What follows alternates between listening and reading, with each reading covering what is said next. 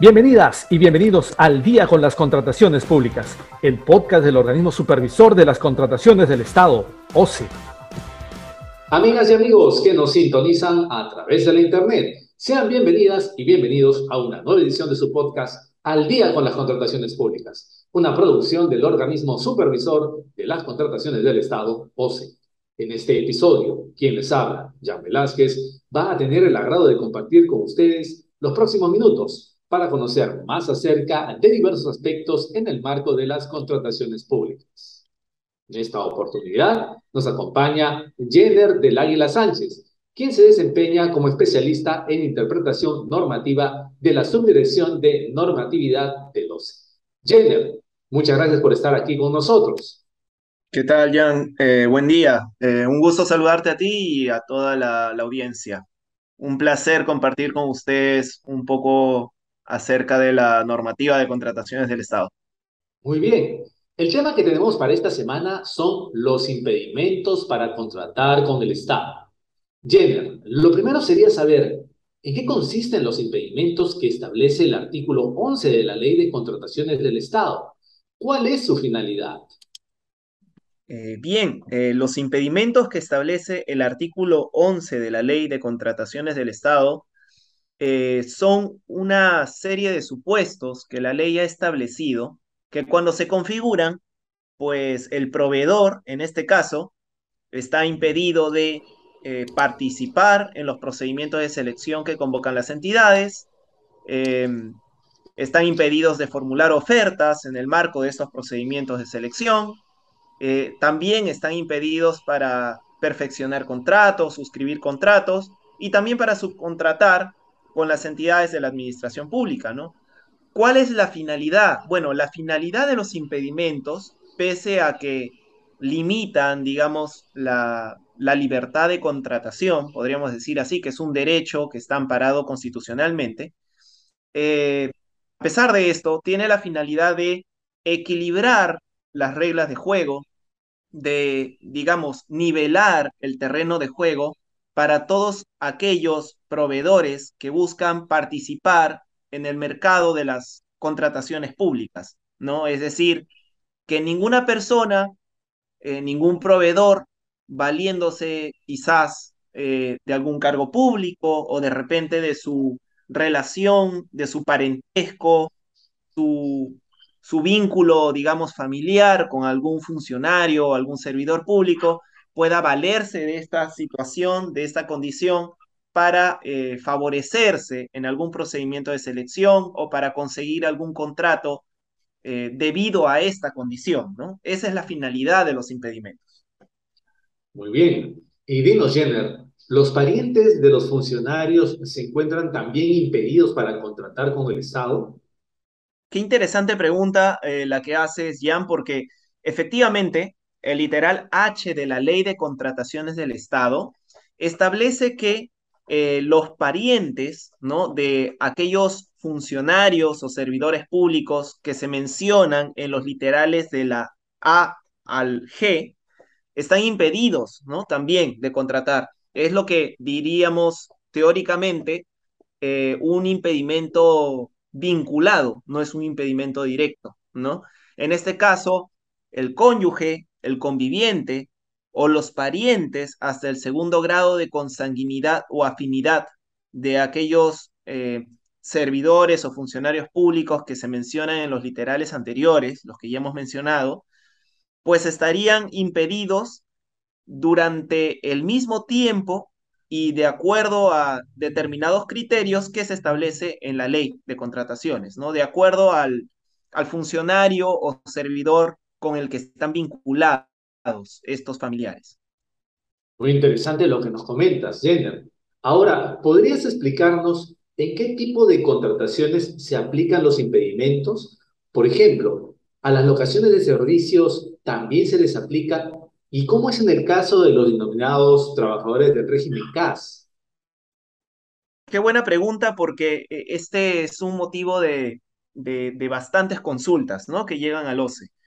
Este, para empezar, eh, hay que tener en cuenta que los contratos celebrados al amparo de la normativa de contrataciones del Estado, tienen su base constitucional en el artículo 76 de la Constitución Política del Perú.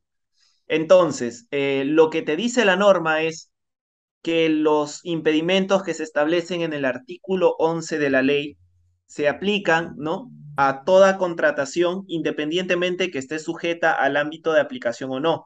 Esto quiere decir, todas aquellas contrataciones que tengan como base el artículo 76 de la Constitución Política del Perú, ¿no? Que encuentren su amparo, digamos, constitucional en este artículo, podría aplicárseles los impedimentos establecidos en el artículo 11 de la ley. Esto, claro, considerando que, por ejemplo, podría darse el caso que algún régimen contractual que tiene su base constitucional en ese artículo 76 pudiera tener su propio régimen de impedimentos. Eso habría que revisarlo de acuerdo al régimen que, se esté evaluando o estudiando.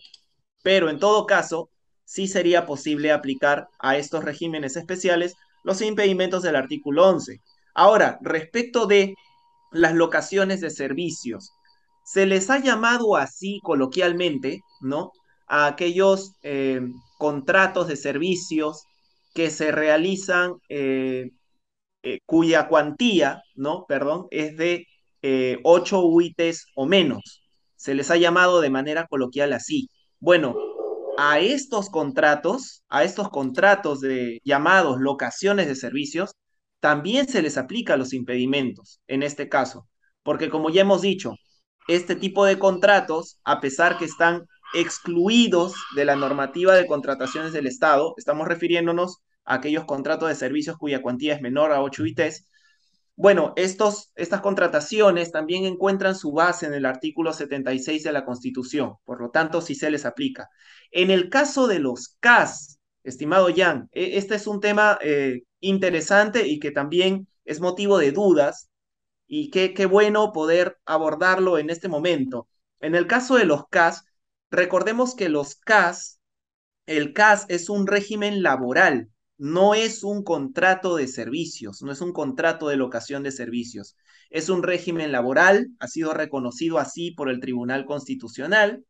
Entonces, eh, en este caso, no estaríamos hablando de un contrato de servicios eh, cuya base constitucional es el artículo 76 de la Constitución. No, porque estaríamos hablando de un contrato de trabajo, un contrato de naturaleza laboral. Por lo tanto, los impedimentos del artículo 11 de la ley no se les aplicaría a los CAS en la medida que no estamos hablando, en el caso de los CAS, ¿no? De contratos cuya base constitucional sea el 76 de la Constitución. Muy bien, Jenny, interesante. Eso va a despejar muchas dudas, como tú has mencionado, de, de, parte no solamente de los oyentes de Al día con las contrataciones públicas, sino en general de quienes suelen seguirnos a través de las redes sociales del OCE y nos hacen llegar estas, estas preguntas. Por otra parte, Jenner, eh, ¿qué consecuencias hay para la entidad que contrata a alguien que está impedido? ¿Hay consecuencias también para el contratista? Cuéntanos. Bien, Jan, mira, qué interesante eh, pregunta también, porque es materia de, muchas consultas que, justamente nos, llegan, ¿no? De parte de, de los usuarios. Efectivamente, eh, contratar con un proveedor que ha estado inmerso en alguno de los impedimentos podría llevar ¿no? a determinadas sanciones, ya sea de naturaleza eh, administrativa, ¿no? O ya sea eh, de naturaleza funcional, por así decir. Eh, recordemos que, por ejemplo, en el caso de las entidades, para determinar responsabilidades, tendría que realizarse el procedimiento administrativo disciplinario o el procedimiento administrativo sancionador que corresponda, ¿no? De acuerdo a, las, a, los procedimientos, de acuerdo a las reglas que han sido establecidas en normativas que son distintas a la normativa de contrataciones del Estado, ¿no? Por ejemplo, eh, quizás tendría que, eh, en el caso de las entidades, tendría que evaluarse eh, si es que los funcionarios o servidores al momento de hacer la revisión ¿no? de los documentos presentados por el postor ganador, por ejemplo, este, ha sido realizado de manera diligente, si es que quizás eh, pudo haber, haberse advertido que el proveedor estaba impedido, en fin, eso va a depender del caso concreto y como digo, eh, la determinación de responsabilidades administrativas, ¿no? Eh, tiene que hacerse de acuerdo a los procedimientos que no son parte de la normativa de contrataciones del Estado, sino que están regulados en normas ajenas a esta, ¿no? Normas, por ejemplo, de, de servir, normas de la Contraloría, etc. Ahora, consecuencias para el proveedor que eh, contrata o que participa o formula ofertas o contrata o subcontrata estando impedido. Pues allí la norma ha sido clara, ¿no? Eh, cuando una persona eh, se encuentra impedida, está inmersa en alguno de los impedimentos y aún así participa de un proceso de contratación, pues eh, es pasible de ser sancionada por el Tribunal de Contrataciones del Estado.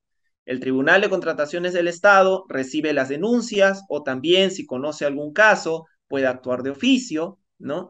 Y proceder a hacer un procedimiento administrativo sancionador que está a su cargo y de esta manera impondrá la sanción que corresponda.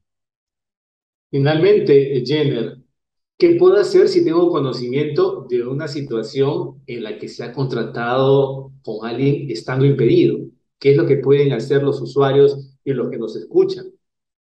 Bien, en este caso, si yo tengo conocimiento, por ejemplo, de una contratación ¿no? realizada por una entidad con un proveedor que se encuentra inmerso en alguno de los impedimentos del artículo 11 de la ley, lo que podría hacer sería presentar una denuncia al Tribunal de Contrataciones del Estado, ¿no? Eh, también podría, por ejemplo, presentar una denuncia eh, a los canales pertinentes, eh, los canales fiscalizadores pertinentes, ¿no? Como por ejemplo los órganos de control, los órganos de fiscalización, etcétera.